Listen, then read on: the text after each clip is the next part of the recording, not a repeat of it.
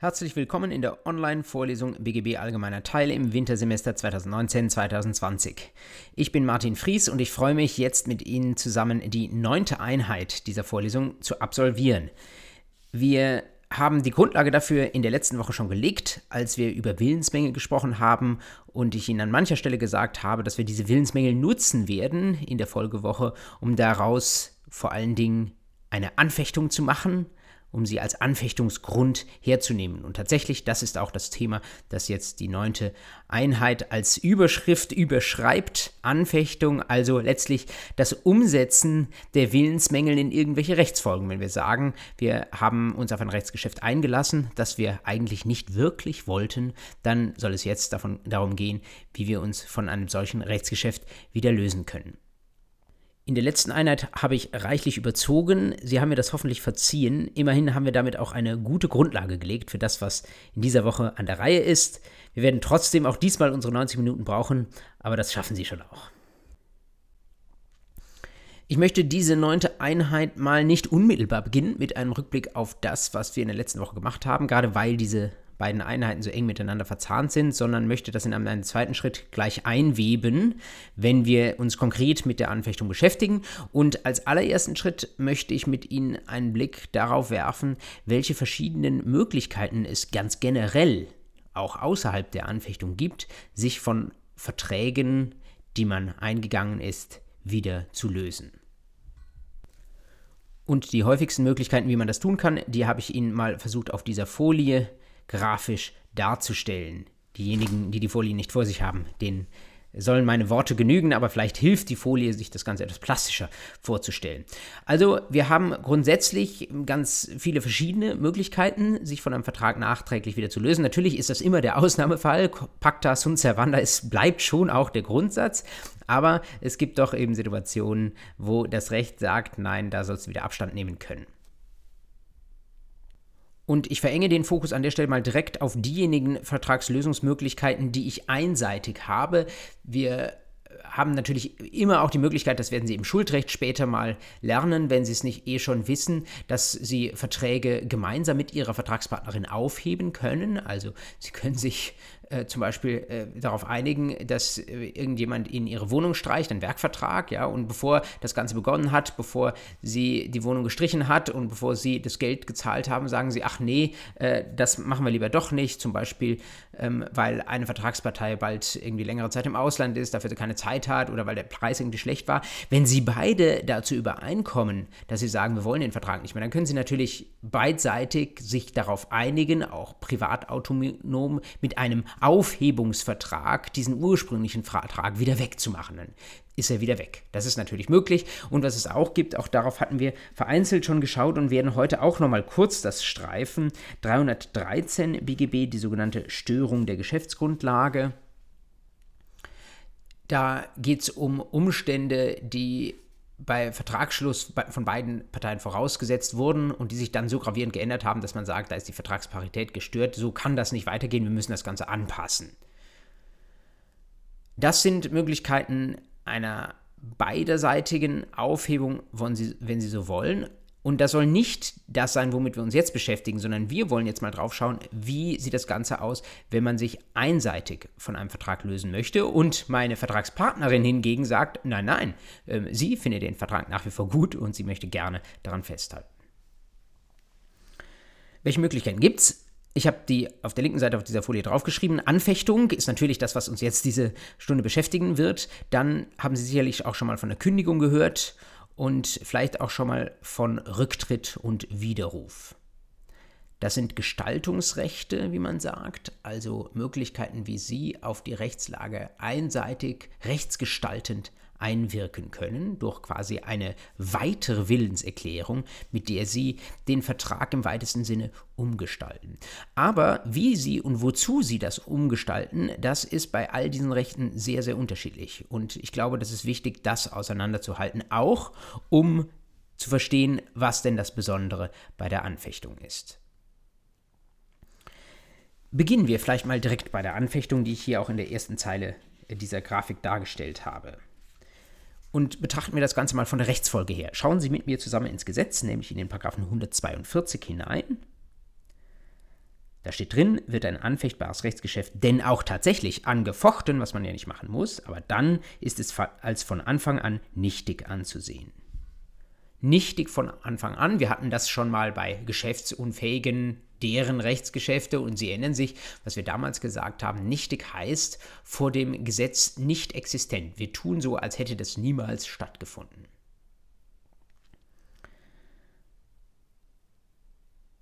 Der 142 Absatz 1 gibt uns sogar noch eine weitere Hilfestellung mit auf den Weg, die eigentlich nur deklaratorisch ist. Wir würden das wahrscheinlich sonst auch so betrachten, aber er sagt nochmal etwas präziser, von Anfang an nichtig.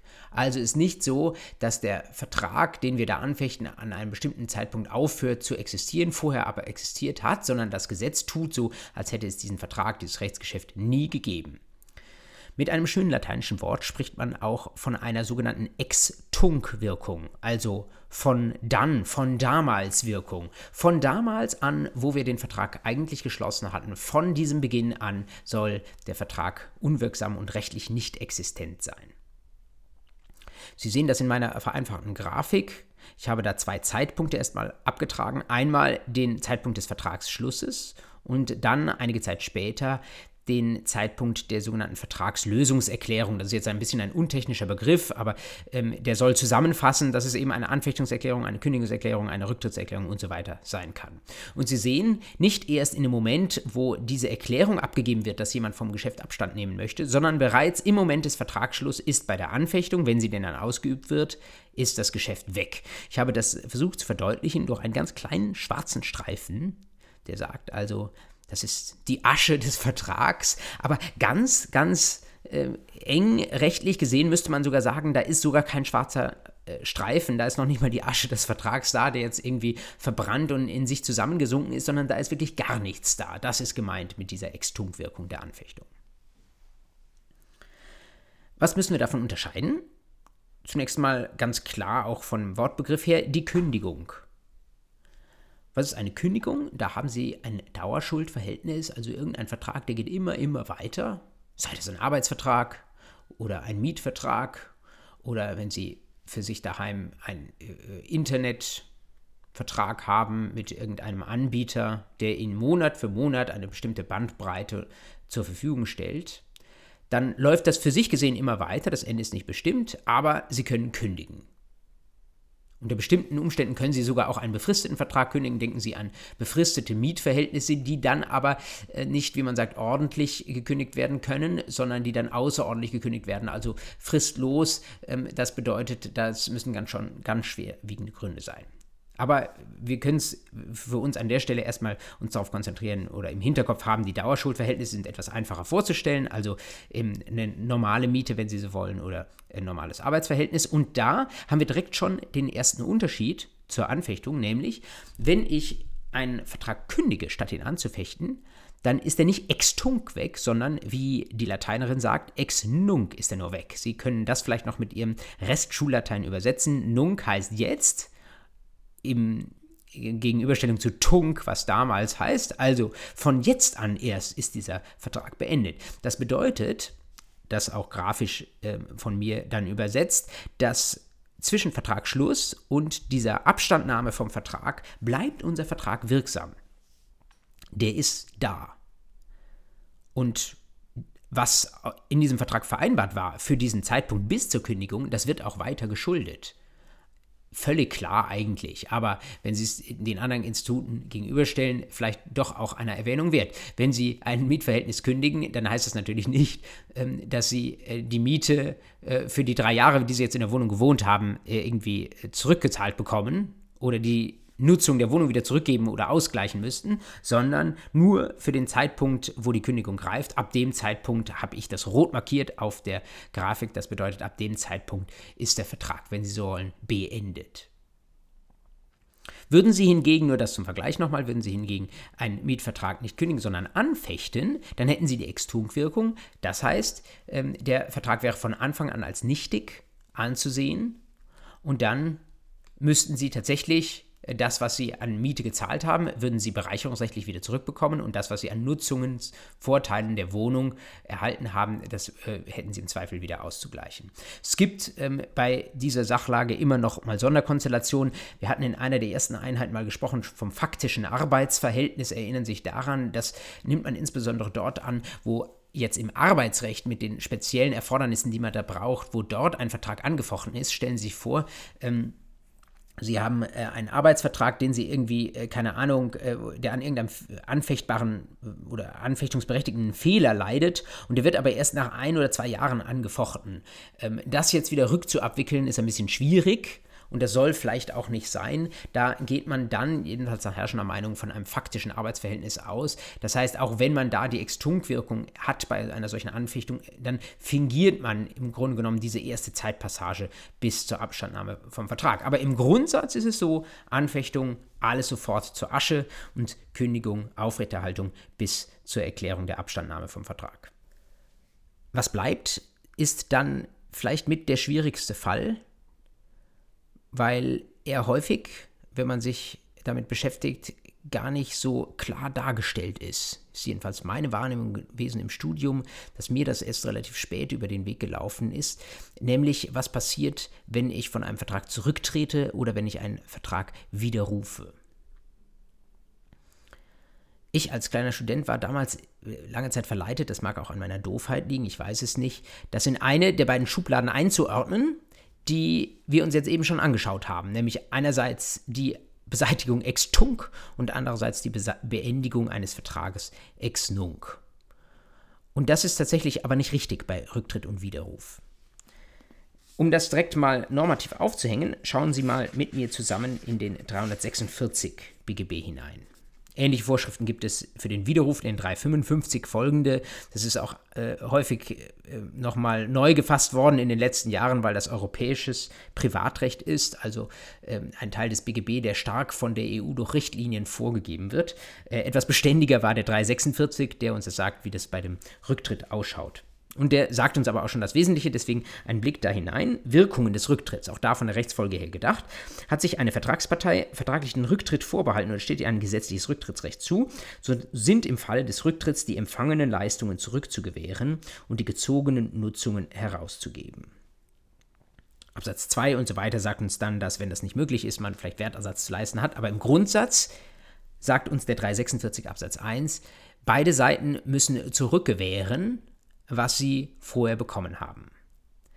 Wenn Sie das jetzt vergleichen mit Anfechtung und Kündigung, dann sieht es eigentlich eher aus wie das, was wir bei der Anfechtung haben. Denn bei einer Beseitigung ex tunc, wie wir es bei der Anfechtung haben, entsteht nachher ein Bereicherungsschuldverhältnis. Das heißt, wir wickeln den Vertrag über das Bereicherungsrecht rückab, während bei der Kündigung ja nichts rückabgewickelt wird, sondern da höre ich nur in dem Moment dann auf, die Miete zu zahlen. Jetzt sagt uns der 346 Absatz 1, wir wickeln den Ver Vertrag zurück ab. Beide Seiten haben das rückzugewähren, was sie einander gewährt haben, weil der äh, Vertrag eben widerrufen ist oder eben jemand den Rücktritt erklärt hat. Das riecht also wiederum auch nach Bereicherungsrecht wie bei der Anfechtung, aber nach meiner ähm, Einleitung vermuten Sie das schon, ist es doch noch eine dritte Schublade. Und zwar deswegen ganz einfach, weil das Bereicherungsrecht hier nicht greift. Das, diesen Fehler dürfen Sie nicht machen, das Bereicherungsrecht bei Rücktritt oder Widerruf anzuwenden. Und zwar ganz einfach deswegen, weil das Bereicherungsrecht eine Art Auffangregime ist. Vielleicht haben Sie mal das Stichwort gehört, Bereicherungsrecht ist Billigkeitsrecht. Das ist äh, quasi das grobst, gröbste aller Raster, das wir dann nochmal anwenden, wenn alles andere versagt hat. Also wenn wir nach Vertragsrecht, Deliktsrecht und so weiter irgendwie kein Ergebnis hinbekommen, äh, was irgendwie angemessen erscheint. Dann, äh, zu allerletzt in unserer Prüfungsreihenfolge, dann bringen wir das Bereicherungsrecht. Aber wenn das so ein allgemeines Rechtsinstitut ist mit dem Bereicherungsrecht, dann ahnen Sie schon, ähm, dass vielleicht andere äh, Bereiche spezieller sind. Und genau das ist es, was der 346 was den gegenüber dem 812 folgende auszeichnet, ist es, äh, sind Legis Spezialis in den 346 folgenden. Das bedeutet, bei Rücktritt und Widerruf haben Sie spe spezielle, besondere Vorschriften, da dürfen Sie nicht zurückfallen ins Bereicherungsrecht, auch wenn das von dem, was dann letztlich ähm, umgesetzt wird, ganz ähnlich ist, nämlich eine Rückabwicklung. Ein großer Unterschied, den Sie durch dieses besondere Regime der 346 folgende haben und ähnlich auch eben beim Widerruf, ist, dass der Vertrag, der da widerrufen wird oder von dem eine Partei zurücktritt, dass der nicht in die Asche in sich zusammenfällt, sondern dass der umgestaltet wird. Wir haben schon gesagt, diese Ausübung dieser Rechte ist ein Gestaltungsrecht, die Erklärung des Rücktritts und des Widerrufs. Was wird da gestaltet? Da wird, ähm, wenn Sie so wollen, der Vertrag nicht angezündet, sondern er wird umgestaltet in ein, das müssen Sie sich merken, Rückgewehr-Schuldverhältnis. Diesen Begriff sollten Sie ab jetzt kennen. Sie finden ihn letztlich eben auch angedeutet im 346 Absatz 1, wo von der Rückgewehr der Leistungen die Rede ist. Und ich habe mal versucht, es Ihnen zumindest anzudeuten in diesem Bild auf dieser Folie, wo Sie sehen, da tritt jetzt ein besonderes Regime ein. Der Vertrag ist an sich bis heute gültig, deswegen habe ich die erste Phase grün markiert, aber dann geht es äh, weiter mit einer anderen Art von Schuldverhältnis, wenn Sie wollen, einem gesetzlichen Schuldverhältnis, das durch die Kündigungs, äh, Entschuldigung, durch die Rücktritts- oder Widerrufserklärung ausgelöst wird, einem Rückgewehrschuldverhältnis. Das bedeutet, nur um das mal für die vertraglichen Rechte nochmal klar zu machen, nehmen wir an, Sie haben einen Kaufvertrag, von dem äh, sind Sie zurückgetreten, dann können Sie bis zur äh, Erklärung des Rücktritts, können Sie Kaufpreis verlangen oder ähm, Übergabe und Übereignung der Kaufsache verlangen, aber in dem Moment, wo der Rücktritt erklärt wird, da muss all das, was bereits ausgetauscht wurde, wieder ähm, zurückgewährt werden. Und vor allen Dingen in dem Moment, wo dann der Rücktritt erklärt wurde, ab dem Moment können Sie eben keinen Kaufpreis mehr geltend machen, obwohl der ja eigentlich vertraglich vereinbart war. Also der Vertrag ist nicht mehr da, er ist aber auch nicht in Asche, sondern er ist irgendwie, hat ein neues Kleid angezogen. So können Sie sich das vielleicht merken. Das soll der Hintergrund sein dafür, dass wir uns jetzt auf von all diesen Vertragslösungsrechten das allererste in dieser Einheit konzentrieren, nämlich die Anfechtung. Die anderen Rechte, das entnehmen Sie schon den Normen, mit denen wir uns beschäftigt haben, sind Gegenstand des allgemeinen Schuldrechts, auf das wir sicherlich auch nochmal zu sprechen kommen, aber nicht im Rahmen dieser Vorlesung. Was brauchen Sie, damit eine Anfechtung funktioniert? Da haben wir wunderbar vorgearbeitet in der letzten Woche und ich habe versucht, Ihnen den Ansatzpunkt für eine Anfechtung hier noch einmal in einer Übersicht darzustellen. Wir sprechen auch von sogenannten Anfechtungsgründen. Was können alles Anfechtungsgründe sein? Sie sehen in dieser Grafik manches, was Ihnen bekannt ist und vielleicht einige Sachen, die ich an dieser Stelle noch ergänzen würde. Und ich nutze das jetzt, um einen kurzen Rückblick zu machen auf das, was wir in der letzten Einheit gemacht haben. Der ist also an dieser Stelle eingefügt. Und all das, was wir in der letzten Einheit noch nicht gemacht haben, das werde ich dann gleich in dieser Einheit ergänzen. Wir hatten beim letzten Mal zunächst uns einige Sachen kurz angeschaut, wo wir gesagt hatten, da brauchen wir keine Anfechtung. Die sind dann für diese Einheit also nicht weiter relevant, nämlich die Fälle der 116 bis 118. Das waren ähm, äh, Situationen, wo wir keine Anfechtung brauchen, weil eine Willenserklärung von sich oder ein Geschäft von sich aus bereits nichtig ist, ohne dass man da irgendwas erklären muss. Wenn eine Erklärung aus sich heraus nichtig ist, dann muss man sich immer klar machen, ist das eine Situation, wo mein Gegenüber nicht schutzwürdig ist. Eigentlich ist er schutzwürdig in seinem Vertrauen auf das, was ich sage, selbst wenn ich das eigentlich nicht will. Aber es gibt die Situation, wo er nicht schutzwürdig ist. Und das ist insbesondere, wenn er weiß, dass das, was ich sage, meinem Willen gar nicht entspricht. Das ist genau die Unterscheidung, die wir in 116 BGB gesehen hatten ein insgeheimer Vorbehalt, den ich habe, dass ich eigentlich das, was ich sage, nicht will. Der ist, will, der ist eigentlich nicht bedeutsam. Da ist die Willenserklärung, muss sie wirksam sein zum Schutz meiner Vertragspartnerin. Aber wenn die weiß, dass ich das eigentlich nicht ernst meine, dann brauchen wir der nicht gewollten Rechtsfolge auch keine rechtliche Wirkung zu verleihen. Besondere Bedeutung in diesem Kontext hatten wir beigelegt dem Paragraphen 117, dem Scheingeschäft. Und ich hatte Ihnen das anhand eines Standardfalls erklärt, den Sie wissen müssen, nämlich der sogenannten Unterverbriefung. Man unterscheidet dort das simulierte und das dissimulierte Geschäft. Diese Begriffe hatte ich beim letzten Mal nicht verwendet, sondern nur in die Notizen reingeschrieben. Das simulierte Geschäft ist das, wo man äh, so tut, als wollte man das, aber man will es eigentlich nicht. Und das dissimulierte ist das Geschäft, das man eigentlich will, wo aber in den objektiven Erklärungen eigentlich der Ausdruck fehlt. Also das sieht man von außen nicht, dass wir Parteien das eigentlich wollen. Da geht es auch nicht um einseitige Willensmängel, sondern es ist ein gemeinsamer Willensmangel, den man bei diesen Scheingeschäften hat. Und wir hatten ähm, uns den 117 angeschaut, der ganz klar sagt, da kommt es auf das Gewollte an. Ähm, und das führt bei Fällen der Unterverbriefung wo ich eine äh, Immobilie zum Beispiel übertrage und bei der Notarin äh, oder gegenüber der Steuer einen zu niedrigen Preis angebe, führt es dazu, dass das Geschäft, was tatsächlich sichtbar ist vor der Notarin, und was damit dann auch beurkundet wird und formwirksam ist nach 311b, dass das als Scheingeschäft nach 117 Absatz 1 nichtig ist. Also zwar formgemäß, aber trotzdem nichtig als Scheingeschäft. Das hingegen das Geschäft, das eigentlich gewollt ist, das aber vor den, dass die Notarin nicht sieht, das Geschäft zum nämlich eigentlich höheren Preis, dass dieses Geschäft zwar nach 117 Absatz 2 als dissimuliertes Geschäft eigentlich wirksam ist, aber dass dieses Geschäft die Formvoraussetzung des 311b nicht erfüllt, weil die Notarin dieses Geschäft zum höheren Preis nicht gesehen hat. Das heißt, auch dieses Geschäft ist unwirksam und zwar formnichtig nach 125 Satz 1 in Verbindung mit 311b. Diesen Formmangel kann man heilen, aber wenn Sie sowas machen, dann riskieren Sie natürlich dass vor der Eintragung, vor der Heilung des Formmangels die andere Seite dann doch wieder vom Vertrag Abstand nehmen will. Und ich hatte auch gesagt, da, es riecht immer auch ein bisschen nach Betrug, äh, wenn Sie irgendwo etwas Falsches angeben, um bei den Notarin Kosten zu sparen, vor allen Dingen aber um Grunderwerbsteuer zu sparen. Ratio dieser Vorschriften 116, 117, Ausnahme 118, nochmal, wir können auf den Willen zurückfallen, auf das wirklich Gewollte, wenn der Geschäftspartner nicht schutzwürdig ist, weil er ganz genau weiß, dass objektive Erklärung und subjektiver Wille auseinanderfallen.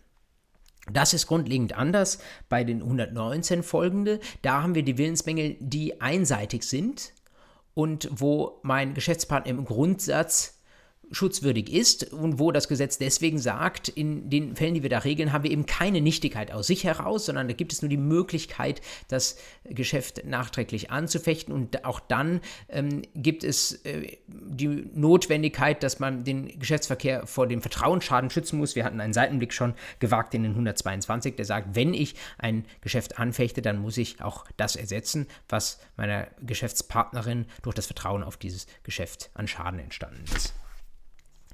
Und diese Arten von Mängeln hatten wir uns dann über den Großteil der letzten Einheit angeschaut und sie seien an der Stelle nochmal kurz wiederholt. Wir hatten viel Zeit verbracht mit dem 119, der zwei Absätze hat. Der erste Absatz, das ist der Inhaltsirrtum Variante 1 und Erklärungsirrtum Variante 2. Und wir hatten gesagt, das kann man in dem Wortlaut des 119 Absatz 1 nicht so klar lesen, aber der Inhaltsirrtum, da weiß ich nicht, was die Worte bedeuten. Wenn ich das also nochmal lese, was ich gerade geschrieben habe, dann sehe ich kein Problem, äh, weil ich irgendetwas zum Beispiel falsch übersetzt habe oder irgendeinen Begriff anders verwende, ähm, als er üblicherweise verstanden wird. In meinem Bild von der letzten Woche, die Hand ist in Ordnung, die funktioniert gut, aber im Hirn habe ich irgendein eine Verschaltung, die nicht richtig läuft, weil ich eben nicht verstehe, was ich damit zum Ausdruck bringe mit dem, was ich da äußere.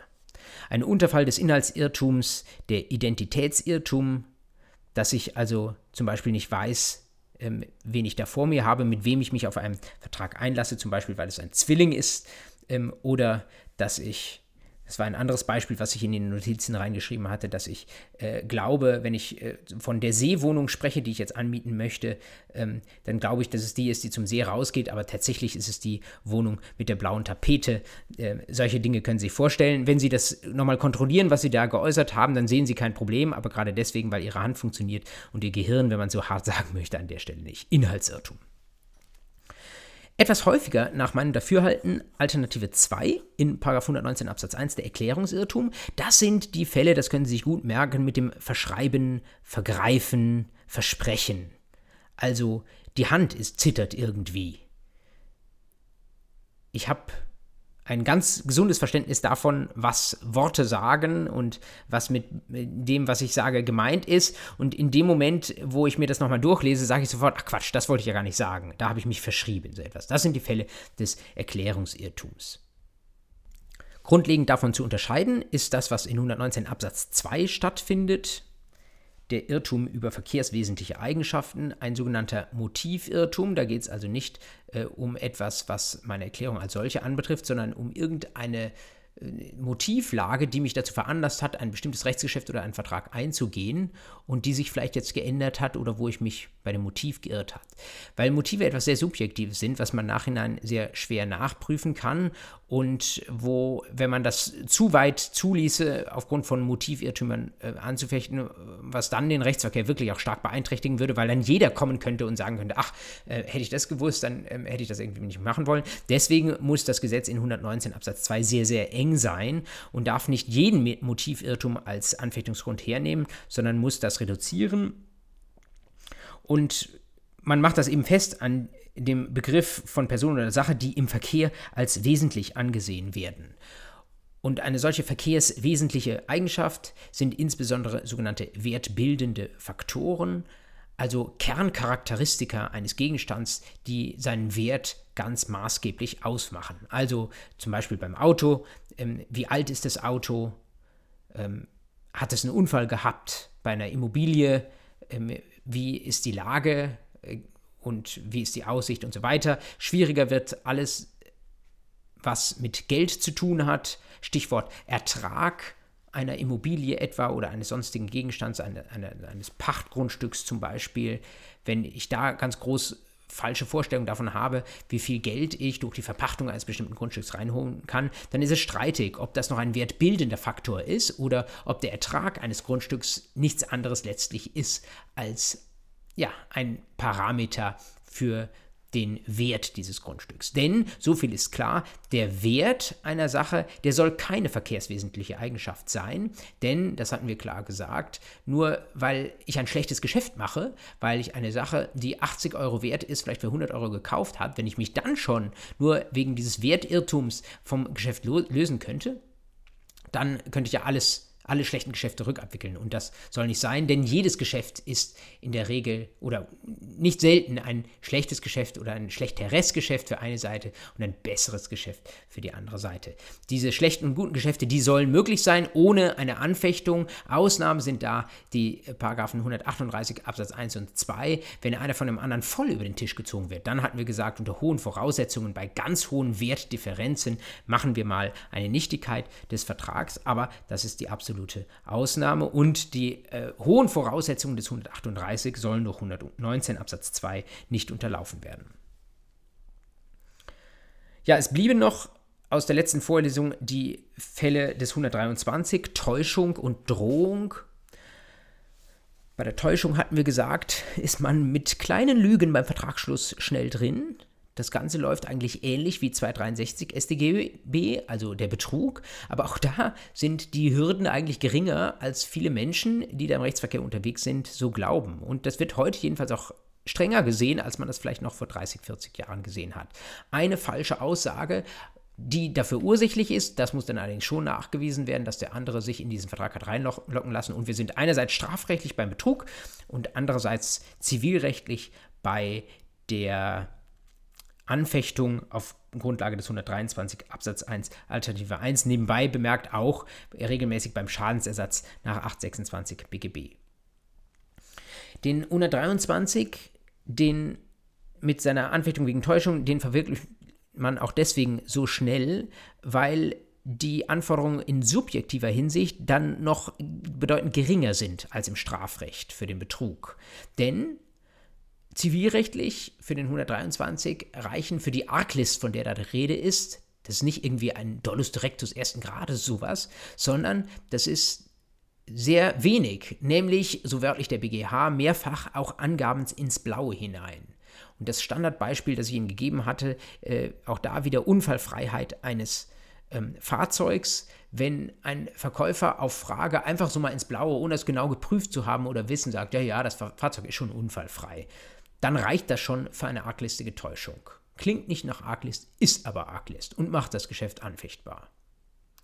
Und Sie können sich vorstellen, bei einem beim Pkw-Verkauf ist es noch einigermaßen überschaubar, aber wenn Sie eine große Unternehmenstransaktion haben, für die auch deutsches Recht regelmäßig gilt, ja, wo es um viele Millionen geht, äh, vielleicht auch mal hunderte Millionen, wie die Großkanzleien das jeden Tag machen, und wenn dann eine Seite irgendwo an einer kleinen Stelle eine kleine falsche Aussage macht, einfach nur ins Blaue hinein, vielleicht gar nicht mit einem ganz groß bösen Vorsatz, dann kann das tatsächlich schon genügen, 123 Absatz 1 Alternative 1, um das gesamte Geschäft kippen zu lassen.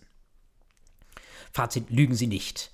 Oder versuchen Sie es nicht. Und versuchen Sie eben nicht nur nicht bewusst zu lügen, sondern versuchen Sie auch nicht äh, vor Geschäftsabschluss irgendwelche Sachen einfach so dahin zu sagen. Es könnte ja sein, dass es falsch ist und dass sich Ihre Vertragspartnerin darauf verlässt.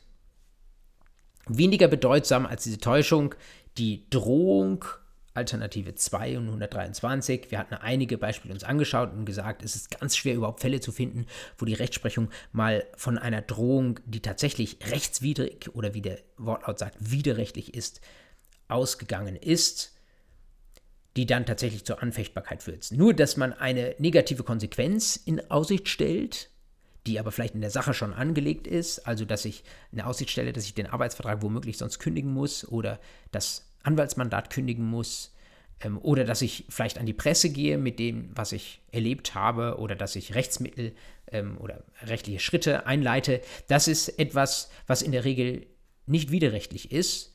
Gerade deswegen, weil das angeordnete Verhalten etwas ist, was völlig erlaubt ist und was vielleicht auch nicht aus Verhältnis steht zu dem Zweck, den ich damit erreichen will. Wenn wir das jetzt zurückbinden auf die Grafik, die Sie jetzt schon seit einiger Zeit betrachten, dann sehen Sie die meisten Dinge, über die wir uns schon Gedanken gemacht haben, letzte Woche in dieser Grafik angedeutet. Einige müssen wir noch einmal kurz ergänzen. Im oberen Teil meiner Darstellung sind wir eingegangen auf Inhaltsirrtum einschließlich seiner Unterfälle und den Erklärungsirrtum gerade auch nochmal wiederholt. Und wir haben aber bisher noch nicht jedenfalls konkret drauf geschaut auf den Fall, dass eine der beiden Vertragsparteien kein Erklärungsbewusstsein hat. Wir haben zwar die Grundlage schon gelegt, als wir uns mit Willenserklärung beschäftigt haben, aber wir haben den Fall noch nicht so äh, ganz konkret angesprochen, deswegen soll er an der Stelle nochmal kurz wiederholt sein. Ich habe das jetzt nicht mehr grün eingefärbt, weil er nicht mehr so ganz klar ist, ob das tatsächlich ein äh, Anfechtungsfall ist oder ob man den anders löst. Nochmal kurz zurückgedacht, was war das mit dem Erklärungsbewusstsein? Wir hatten gesagt, eine normale Willenserklärung hat drei Voraussetzungen, nämlich zunächst den Handlungswillen. Ich muss eine Handlung, eine Aussage wollen. Das wäre vielleicht beim Schlafwandeln, wenn ich im Schlaf äh, Geschichten erzähle, vielleicht nicht der Fall, aber wirklich die absolute Ausnahme. Dann das Erklärungsbewusstsein. Ich muss wissen, dass ich eine Erklärung abgebe. Und zum Dritten den konkreten Geschäftswillen. Wir hatten seinerzeit gesagt, wenn der Handlungswille fehlt, wenn ich im Schlaf was erzähle, dann ist das keine Willenserklärung, dann ist das nichtig. Wenn der Geschäftswille, das dritte, was ich erwähnt habe, wenn der fehlt, dann muss das egal sein oder dann erfolgt eine Lösung von dieser Willenserklärung allenfalls in den Kanälen des Anfechtungsrechts, des sonstigen Anfechtungsrechts, 119 folgende, die wir uns angeschaut haben. Und wie ist es aber, wenn das Erklärungsbewusstsein fehlt? Es gibt dort den einen Klassiker-Fall, den wir uns auch schon mal äh, kurz angeschaut haben, nämlich die Trierer Weinversteigerung. Den finden Sie auch in jedem Lehrbuch. Da geht jemand in ein Gasthaus rein und sieht einen Freund und hebt die Hand, um ihn zu grüßen, aber in diesem Gasthaus läuft gleichzeitig eine Versteigerung, da wird Wein versteigert und der Auktionator äh, mit dem Hammer, der sieht, dass sich jemand die Hand hebt und der weiß nicht, dass es zum Gruße erfolgt, sondern denkt, der will jetzt hier die Sache ersteigern. Da hat derjenige, der die Hand hebt, kein Bewusstsein, dass er eine rechtsgeschäftliche Erklärung abgibt, aber nach dem ganzen Kontext nach all dem, was die anderen Leute im Raum denken müssen, die ja gerade an dieser Auktion teilnehmen, muss das als Willenserklärung zu deuten sein. Wie ist damit umzugehen? Das ist kein unmittelbarer Fall des 119, also kein unmittelbarer Anfechtungsgrund. Man sieht es aber überwiegend so, dass man diese Regeln analog anwenden sollte, und zwar deswegen, weil jemand tatsächlich nicht weiß, was er da sagt. Es ist also sehr vergleichbar zu den Fällen des 119 Absatz 1. Es gibt eine Mindermeinung, die sagt, ähm, nein, wir wenden da eine andere Vorschrift an in Analogie, nämlich den 118, Mangel der Ernstlichkeit. Und entscheidend an der Stelle ist, dass die Rechtsfolge bei 118 eine andere ist. Da ist nämlich die Willenserklärung nichtig. Jetzt können Sie an der Stelle wiederum abwägen zwischen Schutz des Rechtsverkehrs, der wäre zwischen beiden Lösungen noch eher geschützt, wenn die Willenserklärung nur anfechtbar wäre, unseres, äh, unseres Menschen mit der grüßenden Hand, oder das wäre auch die sogenannte Erklärungstheorie oder auf der anderen Seite die Willenstheorie, die nur auf den Willen schaut und die deswegen äh, den 118-Analog anwendet und sagt, die äh, Erklärung soll sogar von sich aus nichtig sein. Ist beides vertretbar. Die Tendenz geht in Richtung Erklärungstheorie, in Richtung Schutz des Rechtsverkehrs und damit in Richtung nur Anfechtbarkeit analog 119. Damit sind wir in der oberen Hälfte meiner Übersicht eigentlich durch mit all den Willensmängeln, die da in Betracht kommen. Ich möchte Ihnen an der Stelle noch äh, nachtragen, etwas, was Sie fürs Examen unbedingt wissen müssen. Es gibt da nämlich einen sehr aktuellen Fall, der sich ganz wunderbar sowohl für die schriftliche als auch für die mündliche Prüfung eignet. Nämlich den Fall des OLG Hamm vom 4. April 2019, 5U40 aus 18 ist das Aktenzeichen und ich habe Ihnen das auch in die Notizen zu dieser Folie reingeschrieben ein wirklich kurioser Fall, den man genau lesen muss. Ich versuche ihn trotzdem mal ganz verkürzt anzureißen. Da ging es, wie so häufig in den Fällen, die blumig sind und die schön sind, um den Kauf eines Tieres. Und wenn es um einen Tierkauf geht, geht es häufig um einen Pferdekauf. Und dieser Pferdekauf, da lief einfach einiges schief. Da sollte das Pferd A verkauft werden und veräußert werden in Erfüllung dieses Kaufvertrags. Aber von Seiten des Verkäufers, der mit vielen, vielen Pferden handelte, ähm, war es mehrfach falsch gelaufen, dass das Pferd, was dem Käufer gezeigt wurde, per Fotografie und dann auch, als er persönlich kam, um es abzuholen, das war ein anderes. Das war nicht das Pferd, auf das man sich schriftlich geeinigt hatte. Und das hing damit zusammen, dass äh, die Arbeitsorganisation beim Verkäufer irgendwie nicht so ganz richtig war. Der war an dem äh, konkreten Tag nicht da und äh, hat dann äh, irgendeinen Vertreter geschickt oder jemanden, der für ihn da äh, die Pferde rausgab, wenn man so möchte. Und ähm, so kam es, dass unser Käufer ein Pferd A eigentlich gekauft hatte, aber im Vorfeld dieses Kaufvertrags hat er ein Foto gesehen von Pferd B. Und als er dann persönlich ankam, es abzuholen, da wurde ihm auch das Pferd B gezeigt und wurde dieses Pferd B übereignet.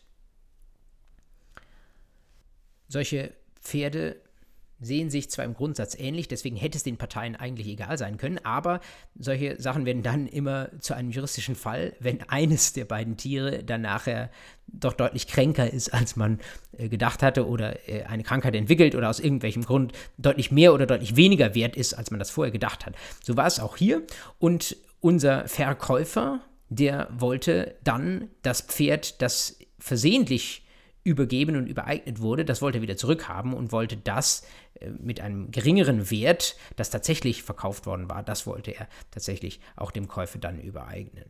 Und der hat natürlich gesagt, nö, wir haben uns geeinigt auf das Pferd, das ich gesehen habe und von dem du mir das Foto gezeigt hast. Das ist das Pferd, um das es hier gehen soll. Was hat das Ulgi Hamm gemacht? Es hat gesehen, da hat unser Verkäufer ein Pferd übereignet, das er eigentlich nicht übereignen wollte. Und es hat einen Irrtum nach 119 geprüft. Mit anderen Worten lautet die Frage, kann unser Verkäufer die dingliche Übereignung, das dingliche Geschäft, die Übereignung an den Käufer, an den Erwerber anfechten? Dazu braucht er einen Anfechtungsgrund, da sind wir mit einem 119 und Sie können im Grundsatz erst einmal alles erwägen. Erstmal 119 Absatz 1.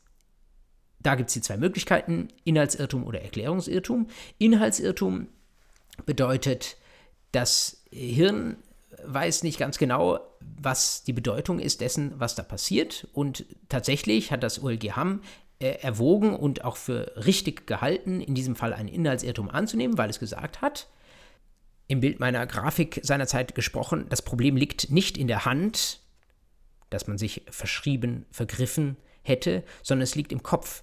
Der Pfleger, der Pferdepfleger, der da für den Veräußerer gehandelt hat, der hat ja das Pferd vor sich gehabt und der hat geglaubt, es sei das Richtige. Es war also ein Identitätsirrtum. Der hat sich nicht vergriffen, sondern der wusste gar nicht, dass dieses Pferd, das er übereignet hat, ein anderes ist, nämlich das Pferd A und nicht äh, das Pferd B und nicht Pferd A. Also kein Erklärungsirrtum, kein Fall des Vergreifens, sondern Inhaltsirrtum mit dem Unterfall des Identitätsirrtums. Gerade mit diesem Wort des Identitätsirrtums kann man sich das sehr gut merken. Der wusste einfach nicht, dass die Identität des Pferdes, das da jetzt übereignet wurde, B war statt des A, was eigentlich vereinbart gewesen wäre. Interessant, dass das OLG Hamm dort nicht Halt macht, sondern dass es weitergeht in den 119 Absatz 2. Irrtum über eine verkehrswesentliche Eigenschaft. Was könnte hier eine verkehrswesentliche Eigenschaft sein? Das OLG Hamm sagt, die Identität des Pferdes, die könnte auch eine verkehrswesentliche Eigenschaft sein und das OLG Hamm lässt dann am Ende des Tages offen, ob es subsumieren möchte unter 119 Alternative 1 oder 119 Absatz 2. Jetzt können Sie sich selbst eine Meinung dazu entwickeln, ob das mit der Identität als verkehrswegliche Eigenschaft Sie tatsächlich so überzeugt. Denn wir hatten ja uns bei 119 Absatz 2 angeschaut, verkehrswesentliche Eigenschaften, das sind wertbildende Faktoren. Da geht es um einzelne Charakteristika eines Gegenstands und die Identität ist eher das Gesamte. Das ist zugegebenermaßen nicht der Wert, aber ähm, mir erscheint wesentlich plausibler, das tatsächlich unter den 119.1 Alternative 1 zu fassen. Das OLG Hamm wollte vielleicht diese schwierige Frage nicht entscheiden. Das riecht so ein bisschen nach Wahlfeststellung, wie Sie aus dem Strafrecht kennen. Das gibt es natürlich auch im Zivilrecht regelmäßig, dass Gerichte Dinge offen lassen. Hier wäre es aus meiner Sicht schöner gewesen, wenn das OLG Hamm sich klar für den Inhaltsirrtum entschieden hätte. Aber für Sie ist es eigentlich noch besser, dass das jetzt so offen geblieben ist, denn das bedeutet, Sie können alle drei Irrtümer des 119 Absatz 1, beide Alternativen und auch Absatz 2 können Sie diskutieren in Ihrer Klausur. Und Sie können sich dann mit guten Gründen am besten tatsächlich für den Inhaltsirrtum entscheiden. So viel zur oberen Hälfte dieser Folie, also zu den Rechtsfolgenirrtümern im weiteren Sinne, wie man sie vielleicht mit einem Überbegriff bezeichnen könnte. Jetzt schauen wir noch mal kurz in die Motivirrtümer rein, also in die Irrtümer bei der Frage, warum ich mich entschlossen habe, ein bestimmtes Rechtsgeschäft zu tätigen. Wir hatten schon, als wir uns mit dem VW-Eigenschaftsirrtum, wie ich ihn hier bezeichnet habe, also Sie wissen, das steht nicht für Volkswagen, sondern für verkehrswesentliche Eigenschaften, äh, dem diesbezüglichen Irrtum beschäftigt haben, haben wir ja schon gesagt, das muss die Ausnahme sein, dass man bei Motivirrtümern anfechten kann, damit nicht jeder sonst unter irgendeinem subjektiven Vorwand ein Geschäft wieder rückgängig macht was man wenig nachprüfen kann und was dann ähm, auch dazu führen würde, dass jeder, der einfach nicht so ganz geschickt ist im Rechtsverkehr, dass der sich von äh, Verträgen wieder lösen könnte. Also verkehrswesentlicher Eigenschaftsirrtum als eine der engen Ausnahmen. Die Täuschung und die Drohung 123, das wäre eine weitere Ausnahme. Auch das sind ja Motive, die mich dazu bringen können, dass ich auf eine bestimmte Aussage vertraue ähm, oder dass ich einer Drohung Folge leiste, obwohl ich es eigentlich nicht will, die mich dazu äh, bringen, ein Geschäft abzuschließen, aber eigentlich ähm, will ich das an der Stelle nicht. Zum guten Schluss, einen Irrtum hatten wir bisher noch nicht eingehend gesprochen, nämlich den Kalkulationsirrtum. Auch den würde man wohl unter die Motivirrtümer fassen. Was ist damit gemeint? Nun, dass ich auf meinem Zettel eine bestimmte Rechnung habe, die mir sagt, ja, okay, dem Kauf für 120 Euro solltest du zustimmen. Und wenn jetzt ich mich auf meinem Zettel verrechnet habe und eigentlich ähm, war ich nur bereit, einen Kauf für 80 Euro zuzustimmen, dann ist die Frage, ob mich ein solcher Irrtum berechtigen kann dazu, per Anfechtung vom Geschäft wieder Abstand zu nehmen. Man unterscheidet hier zwischen einerseits dem verdeckten und andererseits dem offenen Kalkulationsirrtum. Und zwar abhängig davon, ob mein Gegenüber diesen, diese Kalkulation sehen kann, dann offen, oder ob die bei mir auf meinem Geheimzettel steht, dann wäre es eine verdeckte Kalkulation. Wenn das verdeckt ist, dann ist nicht schwer zu erraten, dass das in aller Regel ein unbeachtlicher Motivirrtum sein muss. Denn was ich so für mich rechne, das rechne ich eben für mich, das ist für mein Gegenüber nicht erkennbar. Und es bleibt trotzdem ein Motivirrtum. Wir können das nicht unter den 119 Absatz 1 subsumieren, also ist es unbeachtlich. Diskutieren mag man, wenn mein Vertragspartner zwar diesen Irrtum nicht unmittelbar gesehen hat, aber wenn er vielleicht Grund dazu hatte, einen Verdacht zu hegen, nach dem Motto, also so wie der das berechnet hat, kann das nicht stimmen. Das sind so Fälle, wo man dann erwägen kann, ob da vielleicht eine Täuschung durch Unterlassen da ist, wenn mein Vertragspartner vielleicht eigentlich eine Rechtspflicht hatte, mich auf eine von ihm gesehene oder vermutete Unstimmigkeit aufmerksam zu machen, dass er mich dann vielleicht hätte informieren müssen. Wenn er das nicht getan hat, dann hat er die Aufklärung unterlassen, hat mich insoweit durch Unterlassen getäuscht. Wir hatten gleichzeitig in der letzten Einheit zu 123 Absatz 1 schon gesagt, das sind äh, sehr, sehr große Ausnahmefälle, wo da überhaupt eine Rechtspflicht zur Aufklärung bestehen kann. Und das ist eigentlich in diesen Fällen äh, zunächst verdeckter Kalkulationsirrtümer sehr, sehr selten, dass eine solche Aufklärungspflicht besteht. Bei diesen Fällen, wo man Misstrauen hat als Vertragspartner, äh, gibt es eine Mindermeinung, das habe ich Ihnen in den Notizen nochmal aufgeführt, die sagt, da müssen wir eine Anfechtung analog 119 Absatz 1, Alternative 1, also wie den Inhaltsirrtum äh, zulassen. Das ist aber etwas, äh, wofür ich mich jedenfalls in einer Klausur dann auch nicht entscheiden würde. Im anderen Fall, dass der Kalkulationsirrtum von Beginn an offen ist, das heißt, der Zettel liegt für uns beide sehr gut einsehbar auf dem Tisch und meine Vertragspartnerin sieht mir gewissermaßen über die Schulter, sie sieht, was ich rechne und sie sieht, aus 2 plus 2 mache ich 5. Hm. Wie sieht es dann aus? Also in diesen Fällen muss man zunächst einmal versuchen, ob eine Auslegung möglich ist, ob vielleicht doch sich Anhaltspunkte ergeben, wie sich ein eindeutiger Wille des Erklärenden feststellen lässt. Wenn das nicht der Fall ist, dann wird man regelmäßig die Willenserklärung für nichtig halten wegen Widersprüchlichkeit. Die Juristen nennen das auch mit dem Fremdwort, benennen das mit dem Fremdwort Perplexität. Perplex, das passt nicht zusammen. Dem ist keine eindeutige Aussage zu entnehmen, wenn vorher bestimmte Positionen draufstehen und unten drunter ein Strich gemacht wird und dann eine äh, Summe aufgeschrieben wird, die eben nicht die Summe ist aus dem, was da vorher steht. Wenn selbst das nicht geht, sondern das irgendwie zwar nicht widersprüchlich ist, trotzdem für meine Vertragspartnerin irgendwie sichtbar war von Beginn an, dass ich mich da verrechnet habe, mm, dann kann man sprechen allenfalls noch über eine Störung der Geschäftsgrundlage. Paragraph 313 BGB, darüber hatten wir eben auch schon gesprochen. Jedenfalls aber keine Anfechtung nach 119 Absatz 2, denn was auf dem Zettel steht ähm, und wie sich der Preis bildet, das ist keine verkehrswesentliche Eigenschaft. Darauf, dazu hatten wir, damit hatten wir uns in der letzten Einheit ausführlich beschäftigt.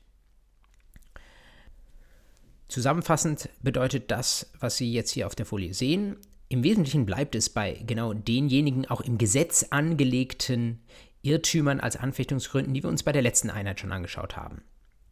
Die Sonderfälle, die wir heute nochmal mit hinzugenommen haben, nämlich kein Erklärungsbewusstsein, da kann man darüber sprechen, ob man eine Anfechtung macht, Kalkulationsirrtum eher nicht, aber ansonsten gibt es keine Irrtümer, die zur Anfechtung berechtigen. Insbesondere Motivirrtümer sind unbeachtlich. Deswegen habe ich Ihnen dieses große rote Schild rechts unten auf diese Folie draufgemalt.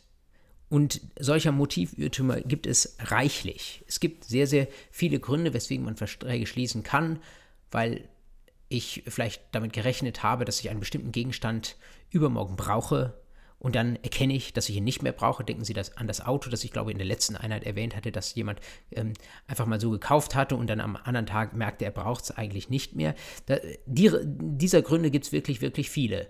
Und es sind auch tatsächlich Irrtümer und es mögen berechtigte Irrtümer sein und es muss sehr, mag sehr dumm gelaufen sein für die Menschen, die solchen Irrtümern erlegen sind. Trotzdem ist der Grundfall des Gesetzes eben derjenige, dass die Verträge einzuhalten sind, Pacta sunt servanda. Und das, was wir jetzt eingehend besprochen haben, was ein Anfechtungsgrund sein kann, das ist, wenn man sich die Gesamtheit der Verträge, die da draußen geschlossen werden, anschaut, natürlich weiterhin die absolute Ausnahme und das ist auch gut so, weil wir ja nicht immer nur auf den Kopf des Erklärenden schauen können, sondern weil wir den Schutz des Rechtsverkehrs im Blick behalten wollen. Und da geht es eben ein Stück weit auch um Verlässlichkeit, auch darum, dass man darauf vertrauen kann, dass Verträge, die einmal geschlossen wurden, tatsächlich dann auch eingehalten werden. Indem wir jetzt so weit gekommen sind, haben wir den Kern des Anfechtungsrechts, nämlich die Anfechtungsgründe, schon sehr gut und ausführlich und vollständig bearbeitet. Gleichzeitig äh, haben Sie sich jetzt vielleicht auch schon seit einiger Zeit gefragt, wie sieht das denn aus in der Prüfung? Wie prüfen Sie das denn? Reicht es, wenn Sie einfach nur einen Anfechtungsgrund feststellen oder gibt es da noch mehr, wozu man etwas sagen muss? Und Sie ähm, haben schon richtig vermutet, so ist das. Da gibt es noch ein paar mehr Sachen. Sie, wir sind ja auch schon äh, über einige Vorschriften gestolpert die äh, im Umfeld jetzt ähm, der Paragraphen 119 folgende und 142 folgende stehen. Und wir haben gesehen, die müssen wir vielleicht auch noch prüfen. Und das wollen wir jetzt mal in eine Struktur überführen. Ich habe Ihnen das auf diese Folie einmal in einem Fünf-Schritt draufgebracht. Sie finden auch andere Schemata teilweise Schemata, die so ein bisschen ausführlicher sind, weil sie Ausnahmen mit reinnehmen. Darüber sprechen wir auch in. Ich sage Ihnen dann, wo Sie vielleicht hinter 4 noch ein 4a setzen müssten und so weiter. Also Voraussetzung der Anfechtung. Sie sehen, das Ganze beginnt mit dem, worüber wir jetzt ausführlich gesprochen haben, dem Anfechtungsgrund.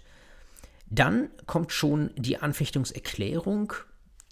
Hier würden manche Praktiker sogar sagen, dass sie die Anfechtungserklärung ganz zum Beginn prüfen würden. Das gilt auch für andere Gestaltungsrechte, etwa den Rücktritt. Es gibt äh, das ab und an, dass Leute sagen, wir brauchen uns über Anfechtungsgrund und so weiter gar keine Gedanken zu machen, wenn die Erklärung nicht da ist. Deswegen verlangen manche, gerade praxisorientierte Prüfer oder sehen es zumindest gerne, dass die Anfechtungserklärung wie auch eine Rücktritts- oder Viruserklärung ganz am Anfang geprüft wird.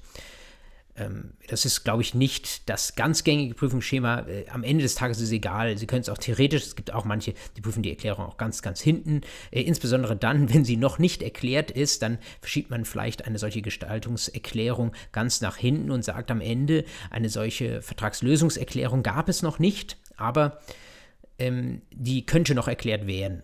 Und äh, damit äh, haben sie trotzdem einen Grund gehabt, sich über die weiteren Voraussetzungen Gedanken zu machen. Wo steht sie drin? Die Anfechtungserklärung im Paragraph 143. Da schauen Sie jetzt mal gemeinsam mit mir rein. Etwas getrennt leider von den Anfechtungsgründen. Wenn Sie dürfen, mögen Sie sich die 119 folgende an die 142 folgende dran kommentieren und äh, vice versa ich glaube aber, dass sie das auch relativ schnell auf der Kette haben, dass diese beiden Ecken des Anfechtungsrechts ein bisschen voneinander entfernt sind. Also 153 Absatz 1, 143, Entschuldigung, Absatz 1, da lesen Sie, die Anfechtung erfolgt durch Erklärung gegenüber dem Anfechtungsgegner. Mehr steht da nicht drin, viel mehr muss man auch nicht wissen. Was muss man wissen? Zum einen, wie für andere Vertragslösungsrechte auch, da muss nicht das Wort Anfechtung genannt werden nicht alle Menschen auf der Welt sind Juristen und nicht alle Menschen auf der Welt wissen, wie wir Juristen das bezeichnen, aber viele Menschen auf der Welt haben ein gesundes Gespür dafür, dass sie sich vielleicht von einem Vertrag wieder lösen können, wenn sie sich einfach nur verschrieben haben oder wenn sie bedroht worden sind und deswegen einen Vertrag äh, sich gedrungen sahen zu schließen. Deswegen, man muss das nicht als Anfechtung nennen, man muss nur unmissverständlich zum Ausdruck bringen, dass man von diesem Vertrag, Vertrag Abstand nehmen möchte. Und dann ob, obliegt es uns als Juristinnen und Juristen, darüber zu befinden, ob das eine Anfechtung ist, ob das ein Widerruf ist, ob das ein Rücktritt ist oder äh, was äh, hinter dieser Erklärung, so wie sie nach dem objektiven Empfängerhorizont zu verstehen ist, was damit vielleicht gemeint sein könnte. Wichtig ist bei allen Gestaltungsrechten, solche Erklärungen sind bedingungsfeindlich. Das bedeutet, wenn Sie jetzt sagen, also äh, wenn sich das bewahrheitet, und äh, ich gehe jetzt heim und äh, ich spreche mal noch mit meiner Mama, ob die das gut findet, aber wenn die es auch nicht gut findet, dann ähm, äh, möchte ich hiermit vom Vertrag zurückgetreten sein oder den Vertrag angefochten haben. Solche Bedingungen sind schlecht. Äh, oder um noch präziser zu sein, solche Bedingungen gehen nicht. Die gibt es nicht, die funktionieren nicht, dann ist die Erklärung keine Erklärung, die zu verstehen ist als eine solche Anfechtungserklärung. Und zwar deswegen, von der Auslegung her deswegen, weil wir ja durch eine Anfechtungserklärung, wie auch durch andere Erklärungen wie Rücktritt, Widerruf und so weiter, haben wir eine unmittelbare Änderung der Rechtslage. Wir haben gesehen, beim Rücktritt führt das Ganze zum Rückgewähr-Schuldverhältnis und bei der Anfechtung führt das Ganze dazu, dass der Vertrag auf einmal ex tunc als nichtig gilt. Und da möchte das Recht jetzt keine Schwebezustände von uns, sondern wir sollen hopp oder top sagen. Also entweder wir wollen äh, davon gelöst sein, von diesem Geschäft, was wir da eingegangen sind, oder eben nicht. Oder eben später, das geht ja auch noch. Also wenn da Ihnen jemand die Anfechtung mit solchen Bedingungen versehen erklärt, dann ist das keine wirksame Anfechtungserklärung, weil sie nach Ihrem objektiven Empfängerhorizont nicht so zu verstehen ist, dass da jemand tatsächlich unbedingt die Anfechtung will, sondern nur eben eventuell. Es gibt Ausnahmen, Bedingungen, die der Erklärungsempfänger von sich aus eintreten lassen kann. Darüber haben wir bereits gesprochen, Potestativbedingungen. Und letzter Punkt zur Anfechtungserklärung. Wir haben ja schon gesagt, bei den Anfechtungsgründen, die äh, können sich, wie dann auch die Anfechtung beziehen, immer auf einerseits schuldrechtliche Rechtsgeschäfte oder Willenserklärungen, andererseits auch auf dingliche Vorgänge. Und beides ist voneinander zu trennen. Das kann Hand in Hand gehen, das muss es aber nicht.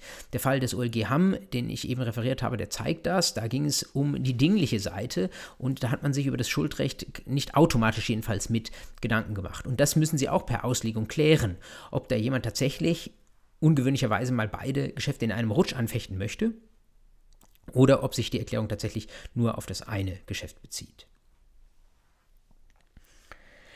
Ja, wem gegenüber erklären Sie die Anfechtung, wenn Sie das tun? Das ist der dritte Punkt in diesem einfachen Prüfungsschema, Anfechtungsgegner. Paragraph 143.1 Absatz 1 erwähnt schon das Wort Anfechtungsgegner und die Definition findet sich Absatz, in Absatz 2.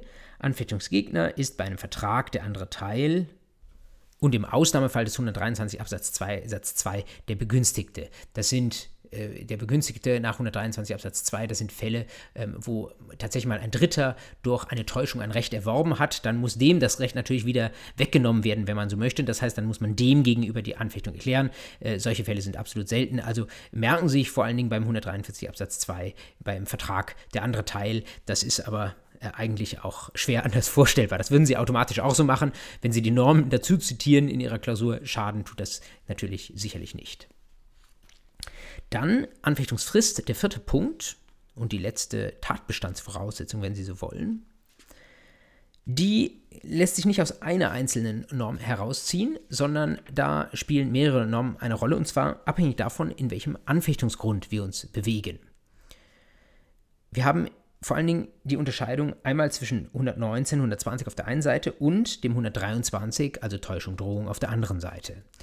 Für den Fall des 119 und 120 finden Sie die Frist direkt dahinter im 121.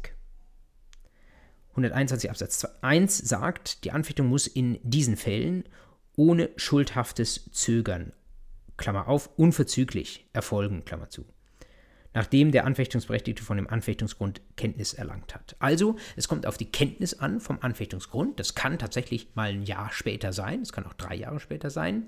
Das ist möglich, dass es so lange dauert und dann zieht sich das halt so lange hin. Dann läuft die Frist erst in dem Moment an, dann läuft sie aber sehr, sehr schnell wieder ab, wenn Sie so wollen, denn unverzüglich, sagt uns die erste Satzhälfte. Beliebte Frage für die mündliche Prüfung, was bedeutet das, wenn das Gesetz etwas in Klammern setzt, wie hier das Wort unverzüglich, dann ist das eine Legaldefinition, also eine gesetzliche Definition. Das Gesetz sagt uns hier also, unverzüglich bedeutet ohne schuldhaftes Zögern. Was heißt das ohne schuldhaftes Zögern? Das ist eine Frage des Einzelfalls. Sie haben aber hier nicht ein paar Wochen Zeit, sondern das geht hier eher um Stunden oder allenfalls wenige Tage. So viel sollten Sie sich merken. Und zwar deswegen, weil wenn wir dem Rechtsverkehr zumuten, dass er ein bereits einmal geschlossenes Geschäft wieder aufgeben muss, dann soll es keine ewig lange Überlegungsfrist für den Anfechtungsberechtigten geben. Also wenn der schon anficht und das seinem Vertragspartner zumutet, dann doch bitte schnell. Ist eine Frage des Einzelfalls.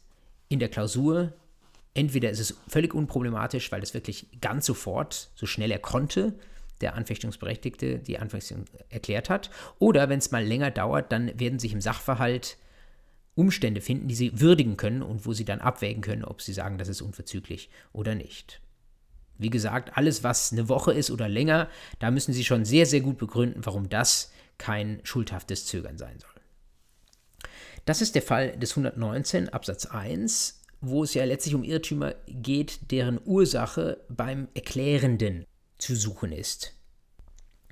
Eine andere Frist gilt für diejenigen Fälle, bei denen die Ursache für das Anfechtungsrecht nicht beim Erklärenden, sondern bei seinem Vertragspartner liegt, nämlich weil er getäuscht hat oder weil er gedroht hat. 123.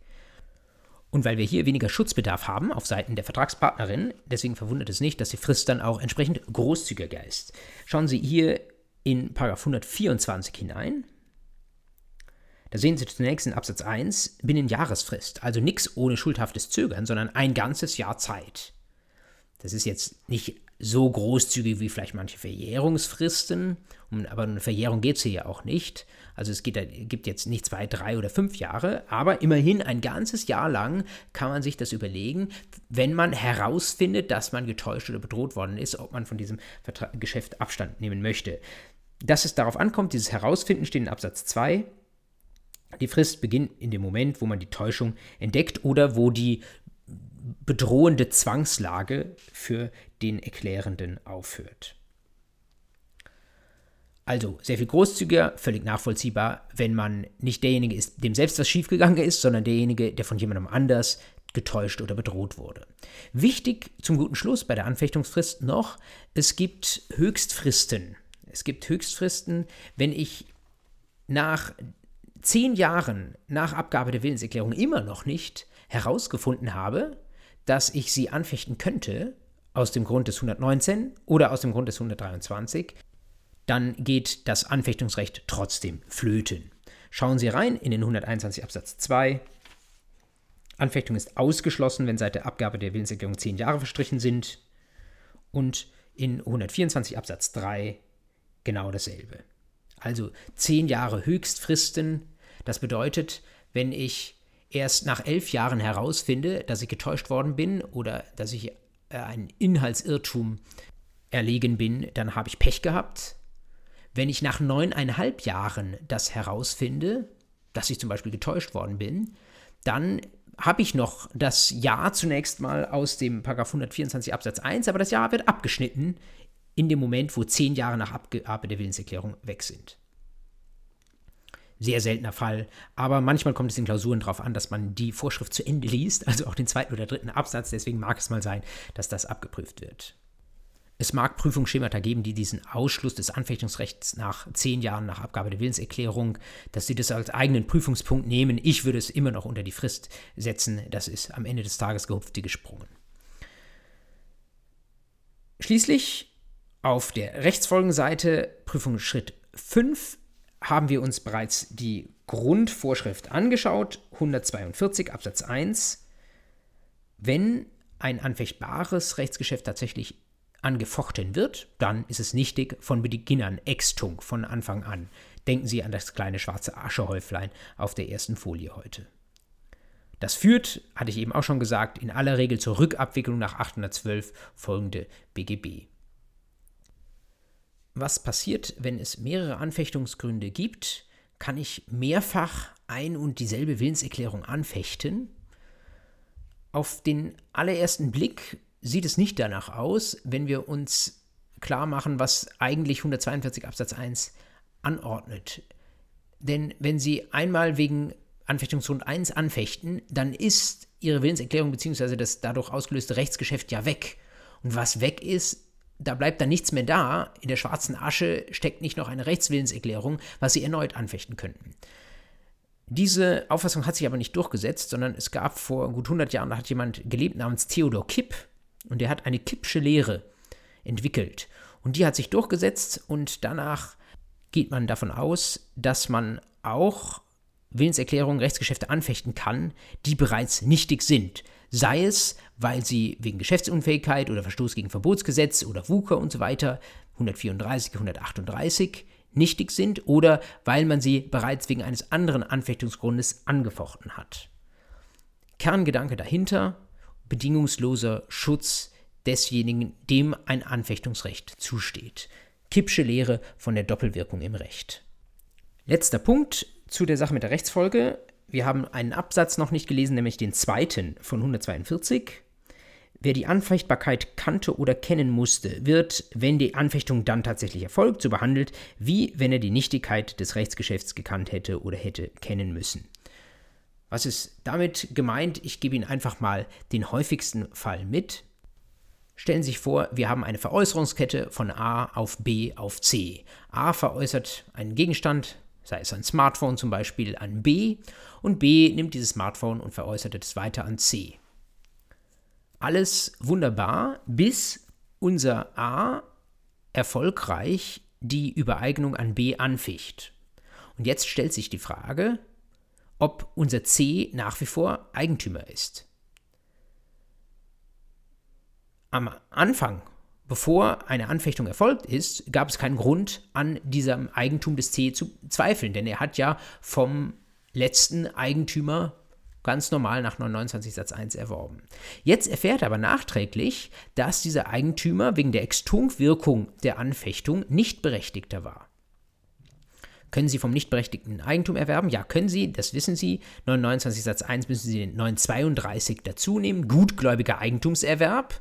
Das ist dann, was eben dann im Nachhinein zu prüfen ist. Und dann müssen Sie sich fragen, ob der C, ob der gutgläubig war, mit Blick auf die Berechtigung des B. Und hier greift jetzt der 142 Absatz 2 ein.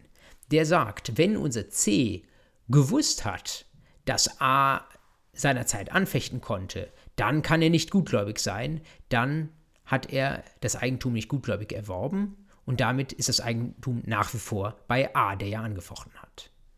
Wenn hingegen unser C gutgläubig war und wenn er nicht wusste, dass A das Geschäft mit B anfechten konnte, die Übereignung, dann gilt er als gutgläubig. Das heißt, dann sagen wir, zwar hat A das Eigentum nicht erfolgreich wegen, wegen der Anfechtung nicht erfolgreich auf B übertragen, aber dann hat C vom nicht berechtigten B gutgläubig das Eigentum erworben und damit bleibt das Eigentum bei C. Es kann sein, dass das Ganze bereicherungsrechtlich noch korrigiert wird, das ist aber an der Stelle nicht die Frage. Damit haben Sie den klassischen Fall für den 142 Absatz 2. Damit ihr ihn auch noch morgen und in einer Woche noch in die Erinnerung kommt, finden Sie ihn am Ende der Notizen zu dieser Folie auch nochmal abgelegt. So viel zum Grundfall einer Anfechtung und zu den Prüfungsschritten, die Sie eigentlich immer mit berücksichtigen müssen. Jetzt gibt es ein paar Sonderfälle, die könnten Sie als weitere Prüfungsschritte in Ihr Schema aufnehmen. Das äh, kann manchmal dazu führen, dass so ein Schema ganz lang und an vielen Stellen inhaltsleer wird und etwas unübersichtlich. Deswegen habe ich das nicht getan. Aber Sie sollten so oder so Schema hin oder her wissen, dass es da noch zusätzliche Fragen gibt, über die man sich Gedanken machen muss. Und Sie sollten sensibel sein dafür, wann diese Fälle auftreten können und was sie da diskutieren müssen. Erster Fall. Wie sieht es eigentlich aus, wenn wir die Möglichkeit grundsätzlich haben, ein Rechtsgeschäft anzufechten, eine Willenserklärung anzufechten, wenn wir aber gleichzeitig auch darüber nachdenken müssen, ob wir vielleicht spezielle schuldvertragliche Gewährleistungsrechte in diesem Fall haben diejenigen von Ihnen, die Schuldrecht schon gehört haben, die können vielleicht schon mit dieser abstrakten Beschreibung des Problems das anfangen. Für die anderen hier ein etwas konkreterer Fall, damit Sie verstehen, was ich meine.